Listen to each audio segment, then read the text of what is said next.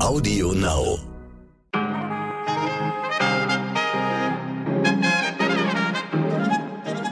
Liebe Zuhörerinnen, ich wünsche Ihnen einen guten Morgen an diesem Freitag, den 1. April. Ich bin Michel Abdullahi und hier ist für Sie heute wichtig mit unserer Langversion. Und was haben Sie so in Ihrer Schulzeit gemacht? Na? Äh, viel Quatsch, bisschen Hausaufgaben, viel rumgehangen, vielleicht bisschen Fußball gespielt, womöglich in der großen Pause hinter der Turnhalle gekifft, aber ähm, wobei ich mir recht sicher bin, Sie haben höchstwahrscheinlich kein Warten Sie, ich äh, muss es ablesen, damit ich mich nicht vertue. Sie haben kein nicht toxisches Kontrastmittel auf Basis von Nanopartikeln erfunden. Na, habe ich recht, aber mein heutiger Gesprächsgast schon. Aruna Schermer hat mit 16 Jahren angefangen zu forschen und ist mit ihrer Erfindung vergangenen Jahr eine der Preisträgerinnen von Jugend forscht gewesen. Und das, obwohl sie an Legasthenie leidet, was ihre LehrerInnen jahrelang nicht erkannt haben. Die beeindruckende Geschichte von Aruna und welche negativen Erfahrungen ihr später sogar geholfen haben, das hören Sie gleich. Und ich möchte Ihnen heute wirklich äh, ich möchte Ihnen immer dazu raten, die Gespräche sich ganz genau anzuhören. Ähm, äh, ich führe sie mit großer Leidenschaft und großem Interesse ja äh, auch für Sie, nicht nur für mich. Aber das Gespräch mit Aruna, das hat mich schon sehr getroffen. Also, viel Vergnügen damit. Zuerst für Sie das Wichtigste in aller Kürze. Morgen beginnt der Fastenmonat Ramadan. Aus diesem Anlass hat Saudi-Arabien jetzt angekündigt, vorerst keine Militäreinsätze im Jemen durchführen zu wollen. Wie Sie vielleicht wissen, versucht Saudi-Arabien seit 2015 den Einfluss seines Erzrivalen Irans in dem Land zurückzudrängen. Dieser soll nämlich die Houthi-Rebellen unterstützen oder wie es eigentlich korrekterweise äh, heißen würde, die Houthi-Rebellen, meine Damen und Herren. Das ist nämlich ein, ein sogenanntes Th, was dazwischen ist, wie das TH im Englischen. Also äh, der Iran ähm, äh, soll die Houthi-Rebellen unterstützen. Wie lange die Waffenruhe anhalten soll, wurde nicht gesagt. Es solle dadurch aber ein positives Umfeld geschaffen werden. Auch die Houthi-Rebellen aus dem Jemen hatten am Wochenende eine dreitägige Waffenruhe ausgerufen und sogar angeboten, diese in eine endgültige und dauerhafte Verpflichtung umzuwandeln. Damit die Waffen aber endgültig schweigen, fordern die Houthi-Rebellen ein dauerhaftes Ende der saudi-arabischen Angriffe und Belagerungen des Jemen. Außerdem müssten sich dafür beide Seiten endlich mal gemeinsam an einen Tisch setzen. Zur Erinnerung, noch immer sprechen die Vereinten Nationen bei diesem Konflikt von der größten humanitären Katastrophe weltweit. Letzte Woche hatten die G7-Staaten Wladimir Putin eine klare Abfuhr erteilt, Gaslieferungen in Rubel zu bezahlen. Jetzt hat der Kreml-Chef zurückgerudert und ein neues Dekret erlassen, wonach westliche Staaten weiterhin in Euro und Dollar bezahlen können, wenn sie ein Konto bei der Gazprom-Bank eröffnen. Die Gazprom-Bank, die nicht von den aktuellen Sanktionen betroffen ist, wandelt die Beträge dann in Rubel um. Da scheint Putin wohl langsam kalte Füße zu bekommen dass er sein Gas nicht mehr los wird und dann sieht es schlecht aus für die russische Wirtschaft. Krieg, haufenweise Lieferprobleme, hohe Energiepreise, doch der Arbeitsmarkt in Deutschland zeigt sich davon unberührt. Das hat die Bundesagentur für Arbeit jetzt bekannt gegeben. Die Zahl der Arbeitslosen ist im März sogar noch gesunken auf 5,1 Prozent. Grund dafür ist vor allem die Erholung von der Corona-Pandemie. Hoffen wir mal, dass das so bleibt zu Warnweste und Trillerpfeife statt zu Ärztekittel und Stethoskop griffen gestern Ärztinnen in 460 kommunalen Krankenhäusern bundesweit. Zu dem Streik aufgerufen hatte die Ärztegewerkschaft Marburger Bund. Sie kritisiert, wenig überraschend, unter anderem die hohe Arbeitsbelastung und die vielen Überstunden in den Kliniken seit Beginn der Corona-Pandemie. Viele Ärztinnen sollen bereits Kliniken verlassen haben, um zumindest einen garantierten freien Tag in der Woche zu haben. Aus diesem Grund fordert der Marburger Bund für die rund 55.000 Ärztinnen, und das finde ich dann doch etwas überraschend, mehr Geld, 5,5 Prozent mehr Geld. Also ja, Zeit ist Geld, mag sein, aber Geld ist definitiv nicht Zeit. Seit die Terrororganisation Islamischer Staat zerschlagen wurde, sitzen noch zahlreiche deutsche IS-Kämpfer in Gefängnissen in Syrien oder dem Irak. Nach Angaben des Verfassungsschutzes sollen seit 2012 mindestens 1150 Menschen aus Deutschland ausgereist sein, um sich dem IS anzuschließen. Ein Drittel davon Frauen. Jetzt hat das Auswärtige Amt in einer lang geplanten Geheimmission zehn Frauen und 27 Kinder zurückgeholt. Einige der Frauen wurden direkt nach ihrer Ankunft am Frankfurter Flughafen verhaftet. Ihnen werden unter anderem Verbrechen gegen die Menschlichkeit vorgeworfen. Doch die Rückholaktion, die die größte ihrer Art war, galt vor allem den Kindern. Bundesaußenministerin Annalena Baerbock sagte dazu, die 27 Kinder sind letztlich Opfer des IS und sie haben ein Recht auf eine bessere Zukunft, fernab seiner tödlichen Ideologie und auf ein Leben in Sicherheit, wie wir es auch unseren eigenen Kindern wünschen. Dem habe ich nichts hinzuzufügen. Respekt, Frau Baerbock, eine gute Aktion nach der anderen. Woran denken Sie, wenn Sie Jugend vorstellen? Blubbernde Vulkanmodelle, Raketenrucksäcke, die durch Mentos in Cola betrieben werden, schlachsige Jungs mit Hochwasserhosen und Drahtbrille. Ja, das waren zumindest meine Assoziationen, bis ich Aruna Sharma kennenlernte. Aruna ist 20 Jahre alt, inzwischen Physikstudentin und hat im Rahmen eines Jugendforscht-Wettbewerbs ein nicht toxisches Kontrastmittel auf Basis von Nanopartikeln erfunden. Keine Sorge, sie erklärt gleich, was das ist. Ich wusste es auch nicht. Das äh, noch unglaubliche, Aruna leidet an Legasthenie, was von ihren LehrerInnen lange nicht erkannt wurde, weil ihre Eltern nicht aus Deutschland kommen. Logisch, ne? Da kommt man nicht aus Deutschland und deswegen ist man einfach nur schlecht in der Sprache und nicht Legasthenikerin. Wie diese tolle junge Frau trotz allen Widerständen zur Forscherin wurde und wieso ihr die schlechten Noten in der Grundschule später bei ihrem Forschungsexperimenten sogar geholfen haben, das hat sie mir in einem wirklich inspirierenden Gespräch erzählt. Ich bin immer noch baff. Hallo Aruna, ich grüße dich. Hallo.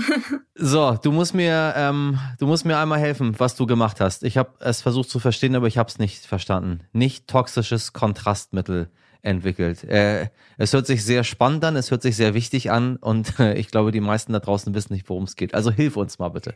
Ähm, also im normalen MRT, also der Magnetresonanztomographie, wird ja wird Patienten ja ein Kontrastmittel gegeben, damit man später in den Bildern sozusagen die Kontrast einfach besser aussieht. Also so die grobe Funktionsweise eines Kontrastmittels. Und das Problem ja. bei den heutigen Kontrastmitteln ist, dass sie ein bestimmtes Element oder beziehungsweise eine bestimmte Verbindung äh, besitzen, die äh, wo eben Gadolinium beinhaltet ist. Und das Problem dabei ist, dass das Gadolinium nicht richtig vom Körper abgebaut werden kann, weil es von der molekularen Struktur halt Ähnlichkeiten zu Calcium hat und deswegen vom Körper sozusagen hm, verwechselt wird. Und meine Idee war es halt eben ein Kontrastmittel zu erstellen, was eben nicht dieses Element da äh, besitzt. Ähm, und dafür habe ich dann ein Kontrastmittel entwickelt, was auf was Nano, also auf Basis von Nanopartikeln. Das sind einfach ganz, ganz kleine Partikel sozusagen, die ganz besondere physikalische Eigenschaften haben ähm, besonders die äh, magnetische Eigenschaft, die hier im MRT oder die hier zunutze gemacht wurde, weil sie bei diesen Nanopartikeln ähm, sehr stark ist. Wow, ich bin, ich bin völlig sprachlos dass du das alles gemacht hast. Das irre. Wie, ähm, ich meine, wenn man jetzt, sage ich mal, weiß ich nicht, viele, viele Jahre lang in einem Labor arbeitet, dann hätte, ich, hätte sich die Frage erübrigt, äh, wie man da drauf gekommen ist. Aber ich meine, ähm, du hast den zweiten Platz belegt bei Jugend forscht. Wie hast du, wie hast du das, ähm, wie hast du das entwickelt? Wie bist du darauf gekommen, dass das dafür, äh, ich sage mal, Not gibt, etwas zu entwickeln, was nicht giftig ist für den Körper?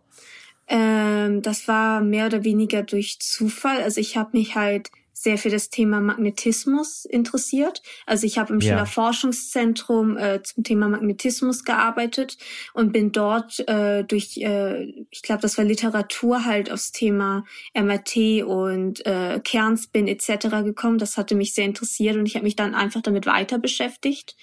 Und äh, was mich halt am MRT halt fasziniert hatte, war einfach dass man dort halt eben einen, einen quantenphysikalischen Effekt äh, für etwas Praktisches nutzt. Und da, als ich mich dann immer weiter beschäftigt habe, ist mir das, habe ich das halt durch Zufall gefunden, das Problem. Und irgendwie bin ich dann hängen geblieben, weil ich mir irgendwie dachte, an sich hört sich das ja gar nicht so schwer an, es zu lösen. Also mein erster Gedanke war, man könnte ja einfach das Metall austauschen, was nicht so einfach ist und auch nicht so geht. Ja.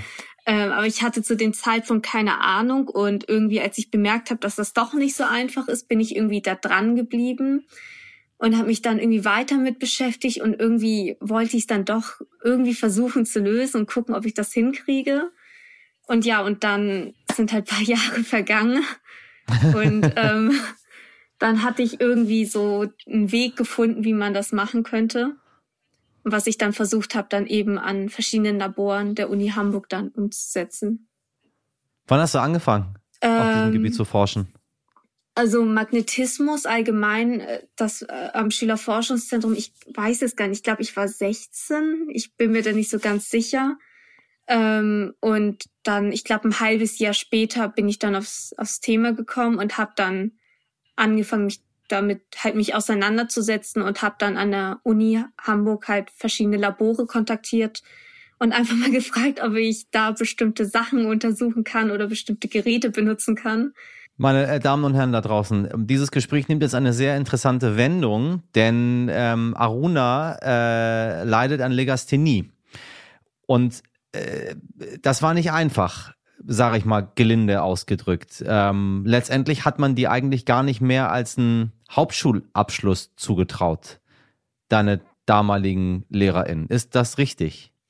Also man hat jetzt nicht erwartet, dass ich wahrscheinlich einen guten Abschluss mache. Ich glaube auch nicht, vielleicht, also vielleicht wäre vielleicht ein schlechter Realschulabschluss drin gewesen. Ich weiß es nicht. Also am Anfang sah es halt nicht so gut aus weil ich halt äh, in den, besonders in den sprachlichen Fächern sehr, sehr viele Probleme hatte und da auch mhm. kaum vorankam. Und wenn man halt auch in den sprachlichen Fächern Probleme hat, dann kommt man auch in den anderen Fächern nicht so gut daran, äh, so gut äh, voran, wenn man zum Beispiel jetzt nicht gut lesen kann. Ich meine, das braucht man in jedem Fach. Deswegen war es halt, sah es notentechnisch nicht, wirklich nicht sehr gut aus. wofür du ja nichts kannst. Wenn man an Legasthenie leidet, ähm, dann äh, macht man das ja nicht absichtlich oder man ist jetzt irgendwie äh, lernfaul oder möchte einfach nicht, sondern es geht einfach nicht, ne? Ja, also das ist halt immer so eine Sache. Also ja, man kann nichts dafür. Man kann es aber halt deutlich verbessern, wenn man halt die geeignete Förderung oder die geeignete Legasthenie-Therapie bekommt. Das Problem ist halt immer noch, ob die Lehrerinnen und Lehrer es überhaupt merken, dass du Legasthenie hast. Also am Anfang dadurch, dass ich ja zum Beispiel ähm, Eltern habe, die eben nicht aus Deutschland kommen, dachte man halt erstens, dass es eben daran liegt. Das ist natürlich Aha. auch, äh, ist ja auch, glaube ich, glaube ich, auch der der logischste Schluss, wenn man erstmal denkt, okay, da wird kein Deutsch gesprochen, hm. wahrscheinlich liegt's daran. Hm. Hm. Aber das ist halt nicht immer so der Fall. Nee, ist nicht immer der Fall. So, also ich meine, ähm, sorry, aber das sind Vorurteile. Das sind ganz klassische Vorurteile, die sehr gerne angewandt werden. Das ist, ähm, in meinen Augen macht man sich damit das Leben sehr leicht. Ich hatte das auch. Man hat mir damals auch gesagt, als einziges Kind bei uns in der Klasse, dass ich keine Gymnasialempfehlung bekomme. So, ähm, das war und einfach nur, weil ich von woanders herkam. Ich, das ist nicht in Ordnung. Und das ist 1986, äh, wann, wann, nee, wann war das? 1990. Äh, vier Jahre bin ich zur Schule gegangen. Ähm, kann man das noch anders deuten? Aber 2022 finde ich das, finde ich das hart. Aber äh, ja. was hat am Ende, was hat das mit dir gemacht? Also was hat das mit dir gemacht? Du sitzt da ja und du bist ja nicht blöde. So, und denkst dir, die trauen mir nicht zu. Und jetzt rede ich gerade mit einer jungen Dame, die hier ein nicht, nicht toxisches Kontrastmittel für MRT-Untersuchungen äh, ähm, ähm, erforscht und ja, dafür gesorgt hat, dass der Körper nicht vergiftet wird. Also ich bin vielleicht baff. Also ich hatte halt in der Grundschule, also so als ich als Grundschülerin, ich habe das nicht groß hinterfragt. Ich dachte halt wirklich in dem Moment, okay, vielleicht haben die recht, vielleicht liegt es daran. Das Problem war halt, ich habe halt auch schnell im Förderunterricht bemerkt, also im normalen Deutschförderunterricht, also es sind, ich habe glaube ich erst Ende vierte Klasse dann wirklich eine Legasthenie-Therapie bekommen, ähm, habe ich schnell bemerkt, dass ich irgendwie nicht vorankomme und ich dachte wirklich, das liegt einfach daran, dass ich einfach nicht gut bin. Also ich dachte, ich, ich verstehe ja. das einfach nicht, weil ich irgendwie mir die nötige Intelligenz fehlt. Ja. Und ähm, ja, ich habe mich halt so eigentlich auch sehr lang gefühlt, also dass irgendwie mir was fehlt und ich deswegen einfach nicht so gut bin wie die anderen. Und ja, und erst, glaube ich, mit der Therapie habe ich dann bemerkt, okay, ich kann irgendwie die Dinge doch. Was können wir Menschen, die uns jetzt zuhören, seien das LehrerInnen, seien das Eltern, ähm, seien das SchülerInnen, StudentInnen, was können wir denen für, für einen Tipp geben? Also e, erstmal, was die Legasthenie betrifft. Was kann man machen? Wie kann man das erkennen? Und wenn man es erkannt hat, was macht man? Also, ob man es erkennt, also das ist halt das Schwierige daran. Also ich glaube, so der erste, das erste Indiz ist halt einfach, wenn herkömmliche Methoden einfach nicht funktionieren. Also man hatte halt ja drei Jahre lang versucht, halt irgendwie über herkömmliche Methoden äh, mit einer Sozialpädagogin zusammen und etc. mit verschiedenen Lernmethoden da irgendwie was was zu machen, dass ich vielleicht zu Hause mehr lese und solche Dinge ähm, wenn man merkt, dass das auch schon nach drei Jahren nichts bringt, äh, dass man halt anfängt, vielleicht über Alternativen nachzudenken. Und bei Legasthenie läuft es so ab, dass man einen Deutschtest und einen IQ-Test macht. Und äh, ich bin mir nicht so ganz sicher, wie das genau bewertet muss oder in welchem Verhältnis die beiden Bewertungen der beiden Tests stehen muss. Ähm, aber genau, und über diese beiden Tests kriegt man dann praktisch Aufschluss dann, ähm, ob eine Legasthenie vorliegt oder nicht. Und genau, also ich kann halt wirklich nur darauf setzen, dass man halt früher realisieren sollte, wann halt normale Methoden nicht funktionieren und nicht irgendwie versuchen sollte, das noch unnötig in die Länge zu treiben. Was hat dir denn die Motivation zu ähm, oder andersrum gesagt, was hat dir die Motivation gegeben, nicht daran zu glauben, was andere sagen, sondern weiterzumachen und zu sagen, ähm, nee, ich möchte jetzt meinen Weg gehen und sorry, Hauptschulabschluss, ähm, nein. Ähm, also am Anfang war es tatsächlich gar nicht so. Also ich bin schon mit dieser Einstellung gekommen, okay, vielleicht sollte ich meine Erwartungen jetzt nicht so weit oben haben. Und erst halt, als ich meine ersten Erfolge erkannt habe, dass meine Noten plötzlich besser wurden und ich in bestimmten Fächern auch gut wurde, ähm, habe ich dann realisiert, okay, vielleicht bin ich gar nicht so doof, wie ich dachte. Aber es war trotzdem irgendwie immer so ein Gedanke, der immer irgendwie im Hinterkopf blieb. Bin ich wirklich so gut oder bin ich jetzt nicht so gut? Also man ist halt auch Jahre später ziemlich unsicher, insbesondere wenn es um die eigenen Fähigkeiten geht. Und was mich halt irgendwie dran gehalten hat, war einfach, ich glaube, weil ich, ich war halt einfach neugierig. Also ich habe mich sehr für Physik interessiert und auch wenn ich schon öfters Fehlschläge im Laufe des Projektes hatte, habe ich mir jedes Mal gedacht, okay, das, das kriegst du noch irgendwie hin, mach weiter, egal, mach einfach weiter, irgendwie wird das schon. Und ich glaube, das war halt so, glaube ich, der Hauptgrund, irgendwie so eine gewisse Neugierde und auch dadurch, durch die ganzen schlechten Noten halt in der Grundschule, hatte ich auch so eine gewisse Toleranz gegenüber Fehlschläge. Also ich war jetzt nicht direkt am Boden, wenn ich irgendwie ein Experiment äh, irgendwie daneben ging, sondern ich dachte mir so, okay, mach erstmal weiter und schau, das wird schon irgendwie. Wow, wow. Äh, also ähm, äh, du, du gibst, glaube ich, ganz vielen Menschen da draußen gerade ähm, sehr viel Kraft. Also äh, ich, ich mir auch. Ich finde das, ich finde das wirklich bewundernswert. Ich da, weiß ich nicht, geht mir das Herz auf, wenn ich, wenn ich das höre. Ähm, ich möchte gar kein MRT machen, ehrlich gesagt. Ich war auch noch nie in dieser. Das, das ist die Röhre, ne? Wo man äh, genau, die Röhre. Ja. Okay, da habe ich, habe ich nie. Gott sei Dank bin ich, äh, bin ich verschont geblieben von all dem Kram bisher noch. Aber ähm, falls ich mal in so eine Röhre reingehe, ähm, wie geht's denn jetzt weiter nach Jugendforscht mit dem Projekt? Ist es, wird weiter dran geforscht? ähm, muss das irgendwann zugelassen werden? Ähm, habe ich dann irgendwann äh, Aruna Schermas äh, Zeugs in mir drin und sage, ja, mit der habe ich mal gesprochen, Herr Doktor. Das ist gut, das vergiftet mich nicht. Ja, also den Punkt muss man halt ziemlich realistisch betrachten. Also viele Medikamente, die entwickelt werden, kommen am Ende nie auf den Markt. Also die Quote, die wirklich mhm, zugelassen mhm, wird, ist sehr, sehr gering. Und es ist eigentlich auch ein sehr, sehr hoher bürokratischer, äh, bürokratischer Aufwand, bis ein Medikament überhaupt auf den Markt kommt. Deswegen kann ich da eigentlich nichts versichern. Und ich bin auch sehr kritisch, ob es überhaupt auf den Markt jemals kommen sollte, weil es eben ein sehr, sehr langer Prozesses und eben auch die, die Quote, die eben, die, die Medikamente, die tatsächlich auf den Markt kommen, halt eben, eben sehr gering sind. Ähm, und wie es halt weitergeht, also wegen Corona war das so ein, war es halt ein kleiner Dämpfer wegen den Laboren und der Uni, weil vieles ja dann plötzlich digital war und auch viele Leute vom Homeoffice aus gearbeitet haben. Und momentan äh, tatsächlich hänge ich da noch an so einer Stelle an einem Problem fest, wo ich gerade noch nicht so ganz weiterkomme und bin da gerade am Arbeiten, wie ich das löse. Und dann werde ich mich wahrscheinlich wieder aufmachen und mir ein geeigneten, geeignetes Labor suchen oder die geeignete Arbeitsgruppe und gucken, ob ich das dann realisiert bekomme. Äh, was ist das Problem, woran du gerade arbeitest? Also es geht darum, dass äh, das Kontrastmittel momentan sozusagen unspezifisch ist. Das heißt, wenn es in den Blutkreislauf gelangt, gelangt es praktisch überall hin. Und also es gibt halt so eine Idee, das ist sogar eine ziemlich moderne Idee, gerade in der Nanomedizin. Das kennt man zum Beispiel bei Drug Delivery Systemen, dass man versucht, ähm, zum Beispiel hier das Kontrastmittel spezifisch zu machen. Das heißt, man programmiert sozusagen das Kontrastmittel so, dass es wirklich nur an diese betroffene oder zu untersuchende Stelle gelangt.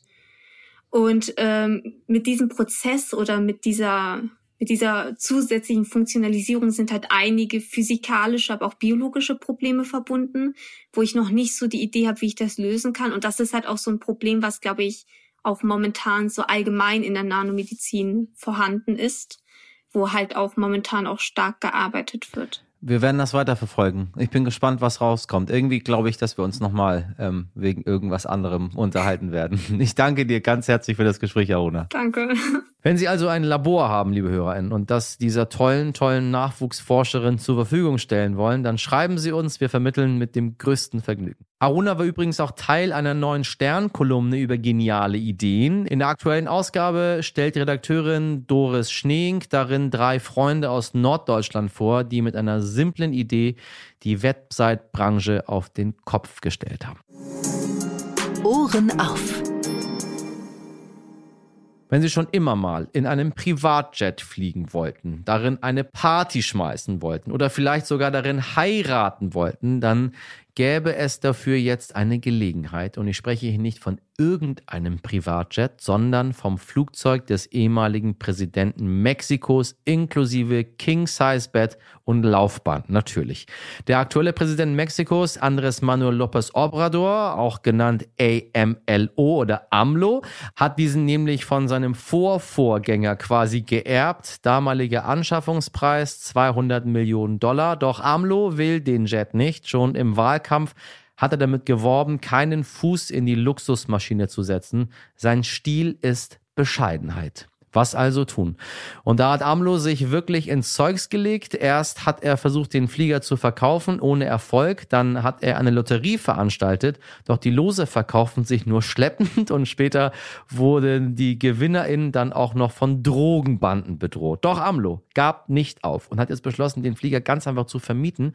Für Weihnachtsfeiern, Geburtstage, ganz egal. Ja, toll. Und nein, ich sehe sie schon die Augenbrauen zusammenziehen. Das alles ist kein Aprilscherz. Ich habe Ihnen ja versprochen, mich damit heute zurückzuhalten. Sonst glauben Sie mir am Ende ja gar nichts mehr. Zum Beispiel so tolle Meldungen wie diese. Das Einzige, was real ist und kein Aprilscherz, war der Schnee gestern in Hamburg, meine Damen und Herren. Äh, hat nicht Not getan, sag ich mal. Aber ein bisschen schön war es auch. Wenn Sie eines aus der heutigen Sendung mitnehmen, dann, meine liebe Community, dass man nie aufgeben darf, dann schaffen Sie es auch mit Legasthenie zur Spitzenforscherin oder finden eine angemessene Verwendung für einen 200 Millionen Dollar Jet. Und auch wir geben nicht auf, natürlich nicht nie. Am Montag sind wir wieder für Sie da, wie immer ab 5 Uhr. Und wenn Sie bis dahin Sehnsucht nach uns bekommen, dann hören Sie doch einfach ein paar alte Folgen nach. Oder schreiben Sie uns an heute wichtig als Stern.de, abonnieren Sie uns, bewerten Sie uns, empfehlen Sie uns weiter. Meine Redaktion freut sich und bedankt sich im Voraus dafür. Ich eingeschlossen, die bestand heute wieder aus Sabrina Andorfer, Mejan Bittner, Dimitri Blinski, Etienne Cebula und Frederik Löbnitz. Produzierte diese Folge Wake One für Sie. Haben Sie einen wundervollen Freitag und ein schönes Wochenende. Machen Sie was draus. Bis Montag, Ihr Michel Abdullahi.